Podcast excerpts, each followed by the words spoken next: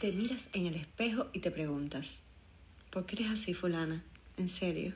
¿Por qué haces eso? Y es el reclamo más sincero que uno mismo se puede hacer.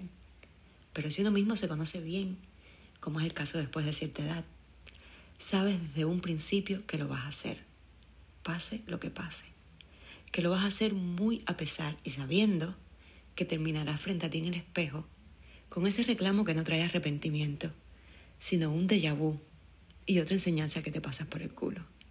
Porque simplemente hay una naturaleza en ti que no dominas, o más bien que disfrutas dejándola indomable. Eso que no podemos controlar, al menos no siempre, es la parte más básica y real de nuestra personalidad. Eso es lo que somos en esencia, y por nada de este mundo recomiendo domesticarlo al 100%. Lo mejor es dejar un 30% suelto y digo un 30 porque no siempre esa bestia indomable puede andar suelta.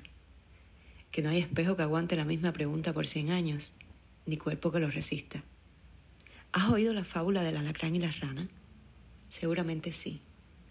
Pero por si acaso, aquí te va. Estaba el alacrán en la orilla del lago sin poder cruzarlo, y en eso ve a la rana en medio del agua y la llama.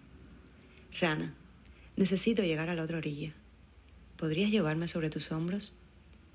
A lo que la rana responde, podría hacerlo alacrán, pero si lo hago, me picarías y moriría. Claro que no, rana.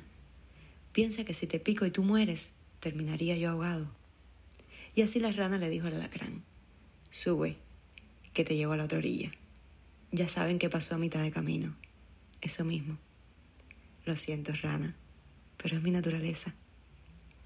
Hay cosas que hacemos porque sí, y no estoy hablando de malas acciones. Estoy hablando más bien de conocer cuál es nuestra naturaleza y ser muy consciente de ella.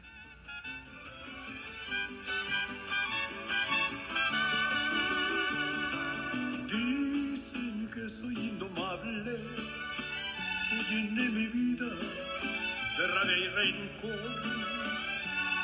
Nunca podré ser amable cuando alguien lastima y ofende mi honor. Ya no me des tantas penas, porque es muy posible que tengan razón. Puedo arrancarte las venas, lo mismo que darte por siempre.